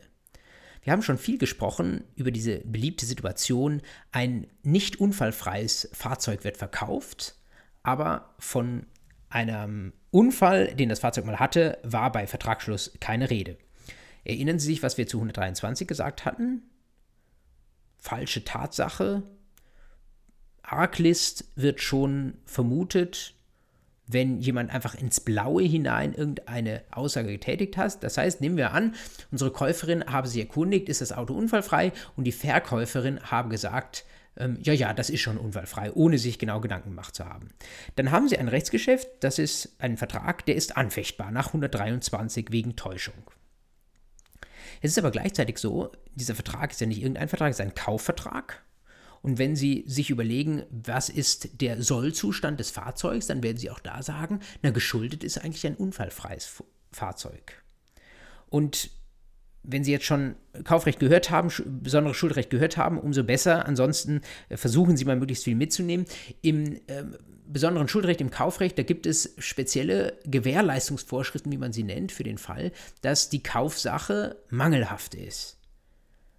Und wenn die Sache mangelhaft ist, dann gibt es bestimmte Rechte. Dann kann man verlangen, dass sie nochmal neu geliefert wird oder dass ähm, der Preis heruntergesetzt wird, Minderung oder dass man vom Vertrag zurücktreten kann oder Schadensersatz verlangen kann. Jetzt können Sie sich vorstellen, in unserem Fall mit der Unfallfreiheit, dass das ganz klar ein Mangel des Kaufgegenstands ist, wenn eigentlich vereinbart war, dass das Auto unfallfrei sein sollte und tatsächlich hat das Auto schon ein paar Unfälle gesehen. Also haben wir letztlich zwei Kategorien von Rechten. Einmal gibt es die Möglichkeit, den Vertrag ganz gänzlich anzufechten, sich davon zu lösen. Dann ist man ganz raus aus dem Vertrag. Und zum Zweiten gibt es auch die Möglichkeit, dass ich kaufrechtliche Gewährleistungsrechte ziehe. kann ich beides nebeneinander verwirklichen? Oder ist vielleicht ein Regime spezieller als das andere und wollen wir dann vielleicht das feinere Regime dem gröberen vorziehen? Die gute Nachricht vorweg, wenn Sie es gut begründen, können Sie meistens beides vertreten. Ich habe Ihnen auf dieser Folie einmal das Für und Wider kursorisch dargestellt. Auf der linken Seite zwei Argumente dafür, weswegen Sie sagen, Anfechtung und Gewährleistung, das sind zwei Paar Schuhe. Da schauen wir uns erst das eine an, daraus mögen sich Rechte ergeben, da schauen wir uns das andere an, daraus mögen sich andere Rechte ergeben. Aber das steht nicht in Konkurrenz zueinander in der Weise, dass wir dem einen den Vorzug geben müssten, sondern das kann beides nebeneinander bestehen. Wie kann man das begründen?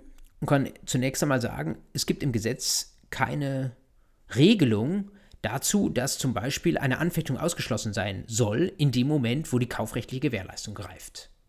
Es gibt keine Norm, auch im Kaufrecht keine Norm, die das sagt. Eine Anfechtung ist ausgeschlossen in dem Moment, wo das Kaufrecht mit seinen Gewährleistungsvorschriften greift.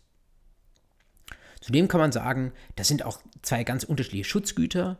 Die Anfechtung, die schützt die Willensfreiheit und die Gewährleistung, die schützt das Vermögen. Das sind wirklich zwei ganz unterschiedliche Rechtsbereiche und die können ganz unabhängig voneinander Gründe haben, weswegen man sich von einem Geschäft lösen kann. Und deswegen, wenn dann beide zufällig greifen, dann hat das doch beides seinen guten Sinn. Hört sich ganz gut an und wenn Sie das Problem noch nie gehört haben, dann sind Sie vermutlich geneigt, dieser Auffassung zu folgen. Ich berichte Ihnen aber, dass tatsächlich die andere Auffassung, die da kritischer ist, wahrscheinlich sogar eher die herrschende Meinung ist. Warum? Nun, erstes Argument. Wenn man zu früh die Möglichkeit hat anzufechten, dann unterläuft man womöglich das sogenannte Recht der zweiten Andienung, den Vorrang der Nacherfüllung. Das haben Sie noch nicht gehört, wenn Sie noch nicht Schuldrecht gemacht haben. Aber ich sage es Ihnen trotzdem mal, dass, wenn Sie in zwei Semestern diese Unterlagen wiederholen, Sie vielleicht beides miteinander verknüpfen können. Es gibt im Kaufrecht bei Vorliegen eines Sachmangels nicht das sofortige Recht, sich zum, vom Vertrag zu lösen, per Rücktritt etwa, sondern die Käuferin muss der Verkäuferin eine zweite Chance geben. Sie muss also jedenfalls im Normalfall erst nochmal wieder hingehen und sagen, mach mir das heile oder gib mir eine andere Sache von der gleichen Sorte. Das heißt, ein zweiter Versuch, den Vertrag dann doch noch zu erfüllen. Wenn man jetzt in Fällen, wo man auch anfechten kann, sich unmittelbar vom Vertrag lösen könnte, ohne der Verkäuferin ein solches Recht der zweiten Andienung einzuräumen, dann, so die Sorge, wird womöglich das Kaufrecht an dieser Stelle unterlaufen. Was kann noch unterlaufen werden? Schauen Sie mal in den 438 BGB hinein, insbesondere Absatz 1 Nummer 3. Da sehen Sie eine Verjährungsfrist von zwei Jahre. Das ist relativ wenig. Also zwei Jahre nach Übergabe der Kaufsache sind Ihre Gewährleistungsrechte in der Regel weg. Wie schaut es bei einer Anfechtung aus? Haben wir uns eben angeschaut. Da muss man manchmal binnen einem Jahr, manchmal sofort anfechten. Aber man kann erst einmal abwarten, wenn Sie so wollen, unbewusst, bis man den Anfechtungsgrund überhaupt herausfindet. Und wir hatten gesehen, dieses Abwarten, das ist kein bewusstes Abwarten, sondern eher das Zeit verstreicht, das kann sogar mal acht oder neun Jahre dauern. Erst bei zehn Jahren zieht das Gesetz eine Grenze aus. Das heißt, wenn jetzt zum Beispiel sechs, sieben Jahre verstrichen sind, ist die kaufrechtliche Gewährleistungsfrist, die Verjährungsfrist schon längst weg aber eine Anfechtung ist immer noch möglich, wenn man erst so spät von einem Mangel oder einem Anfechtungsgrund erfährt. Auch da die Sorge der Kritiker, die sagt, das wäre doch nicht gut, wenn wir diese Wertentscheidung des Kaufrechtsgesetzgebers unterlaufen lassen würden durch ein Anfechtungsrecht, das sich ganz, ganz, ganz viel Zeit nimmt. Letztes Argument 442 BGB, auch da die Sorge, dass diese Vorschrift unterlaufen werden könnte, wenn man Anfechtungen erlaubt, wo es eigentlich vorrangig womöglich um eine Gewährleistung geht. In 442 steht im Wesentlichen drin, dass man als Käufer keine Gewährleistungsrechte hat, wenn man wusste, dass die Sache mangelhaft war oder in bestimmten Fällen auch, wenn man es hätte wissen müssen. Und auch hier die Sorge, wenn jemand, der von einem Mangel hätte wissen müssen oder der davon sogar wusste, nach 442 keine Gewährleistungsrechte bekommt, wenn der dann aber noch anfechten darf, dann würde quasi die Enge, die das Kaufrecht vorgibt, durch die Weite des Anfechtungsrechts ausgehebelt. Wenn man eine dieser beiden Auffassungen als herrschend identifizieren möchte, was für sich selbstverständlich kein Kriterium ist, aber was man vielleicht im Hinterkopf wissen möchte, dann wäre es tatsächlich eher die rechte. Also die meisten Vertreter in Wissenschaft und Praxis sagen, dass tatsächlich ab Gefahrenübergang die Gewährleistung Vorrang hat. Wenn also ein Sachmangel da ist, dass sich das dann nicht mehr nach dem Anfechtungsrecht, sondern nur noch nach dem Gewährleistungsrecht beurteilt. Wenn Sie das anders sehen wollen, was natürlich vertretbar ist, dann sagen Sie vielleicht am ehesten, versuchen Sie diese auf der rechten Seite aufgeführten Argumente dadurch zu entkräften, dass Sie sagen, dass es vielleicht ein Zufall ist, ob neben dem, was eine Gewährleistung auslöst, auch noch zusätzlich ganz andere Gründe bestehen, die eine Anfechtung auslösen. Unterschiedliche Schutzgüter, wie ich es auf der linken Seite aufgeschrieben habe, unterschiedliche Gründe. Und wenn das mal zusammenfällt, dass ich quasi in mehrfacher Hinsicht schutzwürdig bin, dann wirft das tatsächlich die Frage auf, ob ich dann nur eine Begrenzung des Schutzes verdiene. Dieses ganze Problem kann man auch übertragen auf die Konkurrenz zwischen Anfechtung und Culpa in Contrahendo also die Haftung aus einem vorvertraglichen Schuldverhältnis nach 311 Absatz 2 BGB. Da gibt es im Wesentlichen dieselben Argumente. Auch hier sollten Sie wissen, dass man darüber streiten kann, ob beides nebeneinander anwendbar ist. Wenn Sie das eingliedern wollen in die Gliederung einer Anfechtungsprüfung, die wir auf der Folie zuvor betrachtet haben, ähm, vielleicht am ehesten sogar ganz am Anfang wenn Sie sich damit keine Probleme abschneiden, dass Sie direkt am Anfang mal fragen, ist es überhaupt möglich, hier das Ganze nebeneinander laufen zu lassen und ähm, womöglich prüfen Sie hilfsgutachtlich weiter, wenn Sie sich für die rechte Seite entscheiden, also dafür, dass beides nicht zusammengeht. Ein weiterer Punkt, ein weiterer Paragraph, den wir bisher noch nicht angeschaut haben, den wir der Vollständigkeit halber noch erwähnen müssen, auch wenn er nicht äh, in zwei von drei Anfechtungsfällen vorkommt, sondern eigentlich nur sehr selten. Aber manchmal sind die Ausnahmen ja in der Prüfung die Regel. Schauen Sie mal in den Paragraphen 144 hinein. Da geht es um die Bestätigung eines anfechtbaren Rechtsgeschäfts. Und lesen wir direkt das mal zusammen. Die Anfechtung ist ausgeschlossen, wenn das anfechtbare Rechtsgeschäft von dem Anfechtungsberechtigten bestätigt wird. Absatz 2. Diese Bestätigung bedarf nicht der für das Rechtsgeschäft bestimmten Form. Was dieser Norm als Kalkül zugrunde liegt, ist eigentlich unmittelbar klar. Eine Art Venire contra factum proprium. Also man soll sich nicht zu dem eigenen Verhalten in Widerspruch setzen. Also wenn ich ein Anfechtungsrecht habe, schön und gut, dann kann ich die Anfechtung erklären. Ich kann in bestimmten Fällen, äh, 123, 124, kann ich sogar auch mal ein bisschen zuwarten und mir das überlegen. Aber wenn ich von diesem Anfechtungsrecht keinen Gebrauch mache, sondern vielmehr das Gegenteil tue, nämlich so ganz aktiv so tue, als sei nichts gewesen, konkludent oder sogar ausdrücklich an dem anfechtbaren Geschäft festhalte, dann sagt 144, dann ist das Anfechtungsrecht ausgeschlossen. Gibt es nicht häufig, gibt es manchmal. Einen der jüngeren Fälle des BGH, wo das mal in Frage gestanden hat und wo das tatsächlich bejaht wurde, den habe ich Ihnen hier mitgebracht. Ich habe Ihnen das im Grunde genommen wörtlich aus dem Tatbestand des Urteils äh, aus Dezember 2015 rauskopiert, was Sie jetzt hier auf der Folie sehen. Da ging es um eine Mietwohnung, die gekauft worden ist und der Verfasser dieses Schreibens, das ich Ihnen da auf die Folie draufgetan habe, das ist der Sebastian S. aus Sachsen. Und der hat diese Wohnung gekauft und hat nun im Nachhinein einen Schimmelschaden mitgeteilt bekommen von den Mietern, die in der, dieser Wohnung drin sind. Und jetzt schreibt er den Verkäufern, die ihm diese Wohnung mit dem offenbar Schimmelschaden oder vielleicht angelegten Schimmelschaden schon verkauft hatten und wo man vielleicht sogar über äh, Täuschung diskutieren könnte und damit über ein Anfechtungsrecht unseres Wohnungskäufers Sebastian. Der schreibt nun seinen Verkäufern, ich habe gestern den Kostenvoranschlag zur Schimmelbeseitigung von den Eheleuten G erhalten. Ich habe Ihnen diesen Kostenvoranschlag per Post zugesendet. Ich habe schon mit dem Malermeister gesprochen, er wird das bald machen und ähm, hofft und wir hoffen, dass damit der Schimmel der Vergangenheit angehört, dass damit das Problem weg ist. Mit dem Erwerb der Wohnung letztes Jahr, schreibt er jetzt ausdrücklich, bin ich vollumfänglich zufrieden und bin froh, dass ich letztes Jahr den Kaufvertrag unterschrieben habe.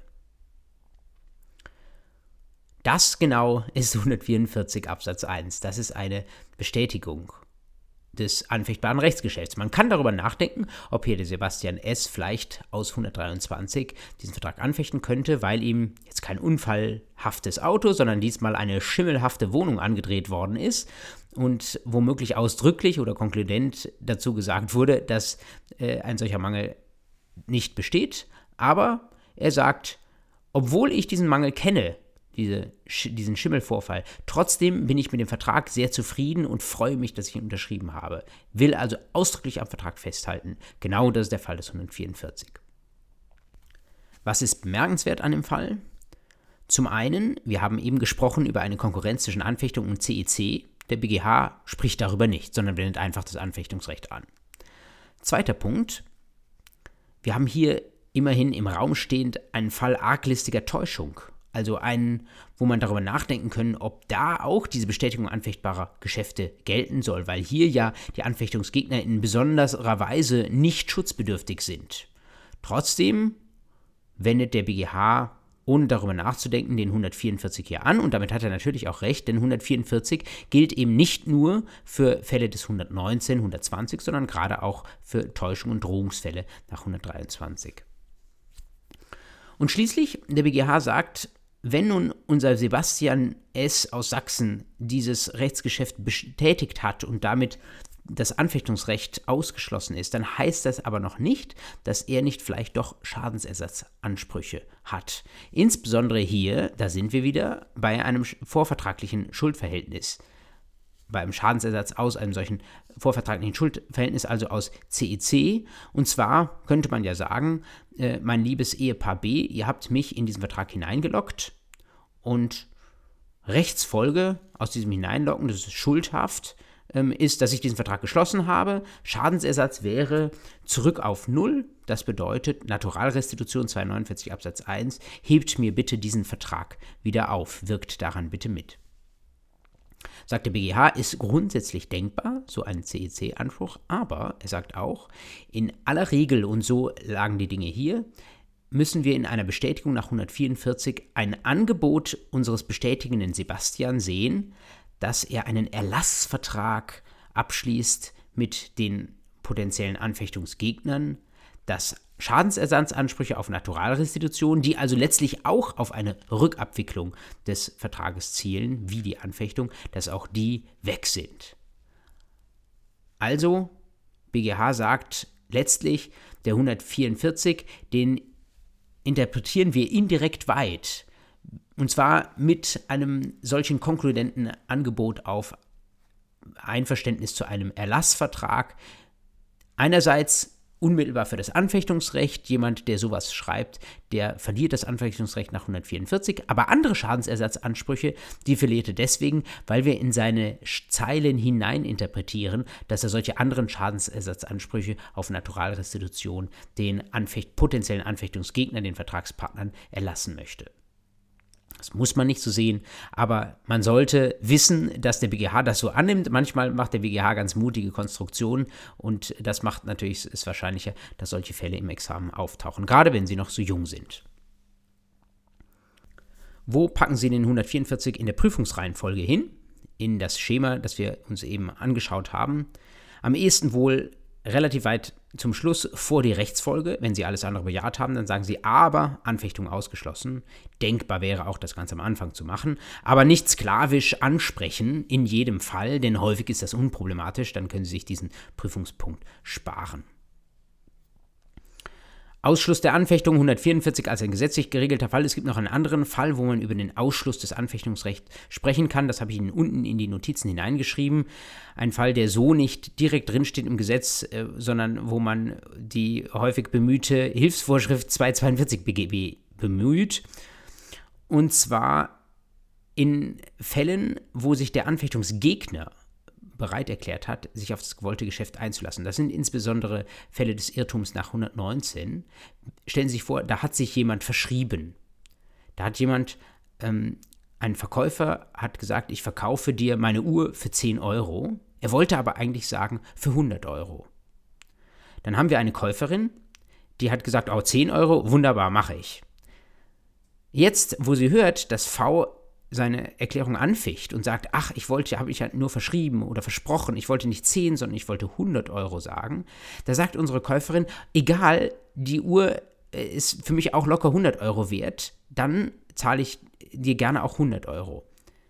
In diesen Fällen sagt man, soll eine Anfechtung nach 242 BGB Treu und Glauben ausgeschlossen sein. Wenn also jemand sagt, ich habe mich versprochen, vergriffen, verschrieben, aber wenn der Vertragspartner sagt, selbst den höheren Preis bin ich bereit mitzugehen, selbst das, was du eigentlich gewollt hattest, wenn du dich nicht verschrieben hättest, was du dann auch geschrieben hättest, das ist auch für mich in Ordnung, dann gibt es keinen Grund, die harsche Rechtsfolge des 142 auszulösen, also zu sagen, der Vertrag ist komplett nichtig, sondern dann können wir sagen, dann soll sich bitte derjenige, der eigentlich zur Anfechtung berechtigt wäre, an dem, was er denn dann gewollt hat, festhalten lassen. Auch das, wie gesagt, etwas, was ich tendenziell als vorletzten Prüfungspunkt vor der Rechtsfolge bringen würde bei Punkt Anfechtungsausschuss. Vielleicht könnte man sogar auch ganz nach hinten schieben. Äh, das wäre allerdings etwas gekünstelt, zuerst eine Rechtsfolge festzustellen und danach davon wieder Abstand zu nehmen. Deswegen am ehesten vor der Rechtsfolge prüfen. Ja, zum guten Schluss ein letzter Punkt, den wir auch in der vergangenen Einheit und am Anfang dieser Einheit schon mal angesprochen hatten. Wie ist es denn mit dem, was ich als derjenige, der eine Erklärung anficht, vielleicht an Schaden ersetzen muss, meinem Erklärungsgegner? 122 sagt dazu etwas. Und wir machen es nochmal klar, 122 ist einfach Ausdruck eines gewissen Schutzbedürfnisses auch des Rechtsverkehrs. Wir denken bei der Anfechtung viel darüber nach, wie wir den Erklärenden schützen können vor etwas, was er eigentlich nicht so gewollt hat. Aber wir müssen eben auch seine Erklärungsgegnerin, seine Vertragspartnerin schützen davor, dass sie auf irgendwas vertraut und dann wird ihr das hinterrücks wieder der, aus der Hand geschlagen. Was sagt 122? Wenn eine Willenserklärung nach 118 nichtig oder aufgrund der 119, 120 angefochten wurde, so hat der Erklärende seinem Erklärungsgegner den Schaden zu ersetzen, den der andere dadurch erleidet, dass er auf die Gültigkeit der Erklärung vertraut hat. Allerdings geht der Schadensersatz nicht über den Betrag des Interesses hinaus, welches der andere an der Gültigkeit der Erklärung hat. Ersetzt wird also der sogenannte Vertrauensschaden, also der Schaden, der daraus entsteht, dass ich auf den Bestand eines bestimmten Geschäftes vertraut habe. Man spricht auch vom negativen Interesse. Negativ deswegen, weil alles so gestellt wird durch diese Schadensersatzvorschrift, als hätte das Geschäft nie Bestand gehabt, als hätten die Beteiligten nie etwas voneinander gehört. Der Vertrag wird quasi negativ, wird auf Null gestellt. Dem sollten Sie einen anderen Begriff gedanklich einmal gegenübergestellt haben, damit Sie das einordnen können, nämlich das sogenannte positive Interesse. Das positive Interesse, das wird auch bezeichnet als Erfüllungsschaden. Und da wird man nicht so gestellt, als hätte man nie voneinander gehört, sondern so, als wäre das Rechtsgeschäft wie geplant vollzogen worden. In der Regel ist das positive Interesse mehr als das negative Interesse, weil man ja in der Regel durch einen Vertrag einen positiven Wert realisiert, der für einen besser ist, als keinen Vertrag zu haben, sonst hätte man den Vertrag ja nicht geschlossen. Im Einzelfall kann allerdings auch das Positive mal hinter dem negativen Interesse zurückstehen. Und dieser Einzelfall ist wichtig, weil uns im zweiten Halbsatz der 122 Absatz 1 sagt, dass in solchen Fällen das positive Interesse die Grenze bildet. Also man bekommt nicht in jedem Fall das volle negative Interesse ersetzt, sondern wenn das positive Interesse geringer ist, dann bleibt es beim positiven Interesse.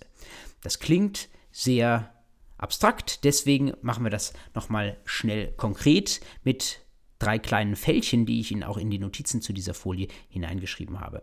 Stellen Sie sich vor, wir, Sie haben eine Hoteleigentümerin, die ihr Hotel vermietet und jetzt hat sie noch ein Zimmer und dieses Zimmer vermietet sie an M1, Mieterin 1, Gast 1, wenn Sie so wollen. Jetzt hat sich M1 aber leider verklickt auf der Buchungsplattform und sie ficht ihre Erklärung und damit den Vertrag an nach 119 Absatz 1 Alternative 2 Erklärungsirrtum. Hätte M1 gar nicht Kontakt aufgenommen mit dem Hotel und das äh, Zimmer nicht gebucht, dann hätte die Eigentümerin das Zimmer an M2 vermieten können. Die hätte sich, hatte sich nämlich auch noch gemeldet, aber weil das Hotel ausgebucht ist, muss M2 sich anderweitig umschauen. Jetzt ficht M1 ihre Erklärung an. Das bedeutet, das letzte Zimmer bleibt frei. Was muss der anfechtende Gast nun der Hoteleigentümerin zahlen nach 122? Den Vertrauensschaden. Das heißt, negatives Interesse, was wäre gewesen, wenn die Beteiligten nie was voneinander gehört hätten? Nun, es kommt eben darauf an, ob das Hotel ausgebucht war oder nicht, ob es noch eine andere Interessentin gab, die genau dieses Zimmer hätte haben wollen. So wie ich den Fall gebildet habe, war das der Fall. Das bedeutet, der anfechtende Gast muss der Hoteleigentümerin den Zimmerpreis zahlen, den M2 ansonsten gezahlt hätte, die aber jetzt in einem anderen Hotel untergekommen ist, weil das Hotel, über das wir sprechen, ausgebucht war. Zweites Szenario. Gleicher Fall, aber für das letzte Zimmer gab es keine anderen Interessenten. In diesem Fall ist der Vertrauensschaden null. Denn wäre unser anfechtender Gast nicht gekommen, dann wäre das Zimmer ja auch nicht anderweitig vermietet worden. Das bedeutet, es ist der Vermieterin kein anderweitiger Gewinn entgangen. Wollte die Hoteleigentümerin in diesem Fall jetzt trotzdem den Zimmerpreis in Rechnung stellen, wäre das der Erfüllungsschaden, das positive Interesse. Aber das positive Interesse wird von 122 gerade nicht ersetzt, sondern da geht es wirklich nur um den Vertrauensschaden. Das positive Interesse spielt nur insoweit eine Rolle, als es einmal das negative Interesse einschränkt. Es ist aber nicht der Ausgangspunkt, von dem wir sprechen. Wie kann so eine Einschränkung des Negativen durch das positive Interesse ausschauen? Das ist das dritte Szenario. Gehen wir wieder aus von dem ersten Fall, Hotel ist ansonsten ausgebucht, wo wir gesagt haben, da wäre als negatives Interesse im Grundsatz eigentlich das zu zahlen, was die Hoteleigentümerin mit der Alternativ, mit dem Alternativgast dann an Umsatz gemacht hätte. Jetzt gehen wir aber davon aus, dass unser Alternativgast nicht nur das Zimmer genommen hätte, sondern zusätzlich noch das Frühstück hinzugebucht hätte. Also wäre vielleicht für das Zimmer 100 Euro angefallen, aber der Alternativgast, der hätte noch 20 Euro mehr gezahlt für das Frühstück. Was ist nun als Vertrauensschaden nach 122 ersatzfähig? Negatives Interesse als Ausgangspunkt sagt, wir müssen die Beteiligten so stellen, als hätten sie nie was voneinander gehört. Hätte unser anfechtender Gast sich nie gemeldet, wäre sofort der Alternativgast zum Zuge gekommen. Der hätte das Frühstück mit dazu gebucht. Das heißt, unsere Hotelinhaberin würde 120 Euro bekommen. Damit würde sie aber mehr bekommen, als die anfechtende erste Zimmerinteressentin je gezahlt hätte. Und da haben wir so einen Fall, wo das Negative durch das positive Interesse begrenzt wird. Denn das positive Interesse der Erfüllungsschaden, das ist das, was bei ordnungsgemäßem Vollzug des ursprünglich angedachten, dann aber angefochtenen Vertrages geschuldet gewesen wäre. Und unser erster anfechtender Gast hätte ja nur 100 Euro gezahlt, weil die das Frühstück gerade nicht mitgenommen hätte. Hier geht also das negative Interesse höher als das positive Interesse. Und dann sagt uns der 162 Absatz 1, zweiter Halbsatz, dann bleibt es beim positiven Interesse. Gehen Sie das mit etwas Abstand gerne nochmal mit den Notizen in der Hand durch. Ich glaube, dann ist es einsichtig, wichtig immer, dass Sie vom negativen Interesse ausgehen und das positive Interesse, den Erfüllungsschaden allenfalls dann hernehmen, wenn er mal geringer ausfällt als das negative Interesse. Wenn Sie das auf dem Radar haben, haben Sie auch die Rechtsfolge der Anfechtung, damit unseren letzten Prüfungsschritt im Prüfungsschema auf dem Radar. Und dann sind Sie auch gedanklich durch und gut vorbereitet mit dem Thema Anfechtung. Wenn Sie das noch vertiefen wollen oder mal ein bisschen rechts und links schauen möchten, dann könnten Sie sich mal die Notizen auf der Schlussfolie anschauen. Da habe ich Ihnen noch einige etwas ferner liegende Anfechtungsgebiete aufgeschrieben. Das sind Normen insbesondere aus dem Familien- und Erbrecht, wo es auch mal eine Anfechtung geben kann, die teilweise den allgemeinen Vorschriften der 119 folgende BGB folgt, teilweise aber auch nochmal Sonderregeln hat. Insbesondere im Erbrecht gibt es manchmal auch Sonderregeln, wo es dann eigene Anfechtungsgründe gibt. Als allerletzten Bullet Point habe ich Ihnen da das Anfechtungsgesetz aufgeschrieben. Auch so etwas gibt es im Schönfelder unter der Ziffer 111.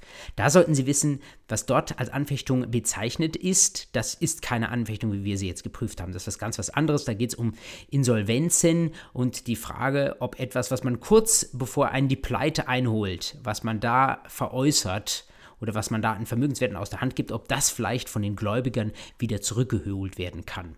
Das ist Gegenstand des Anfechtungsgesetzes können Sie auch mal reinblättern, aber ist jetzt doch deutlich entfernt vom BGB. Deswegen überlasse ich das Ihrer Stillarbeit daheim, ohne dass wir hier im Podcast noch darauf eingehen. Schön, dass Sie bis jetzt mit dabei waren. Wir machen nächste Woche weiter mit dem nächsten harten und schwierigen Thema, nämlich der Stellvertretung. Auch die werden wir über zwei Termine strecken. Das wird dann bis ins neue Jahr hineingehen. Bis dahin wünsche ich Ihnen eine gute Zeit. Überarbeiten Sie sich nicht. Bald ist Weihnachten. Bis nächste Woche. Alles Gute.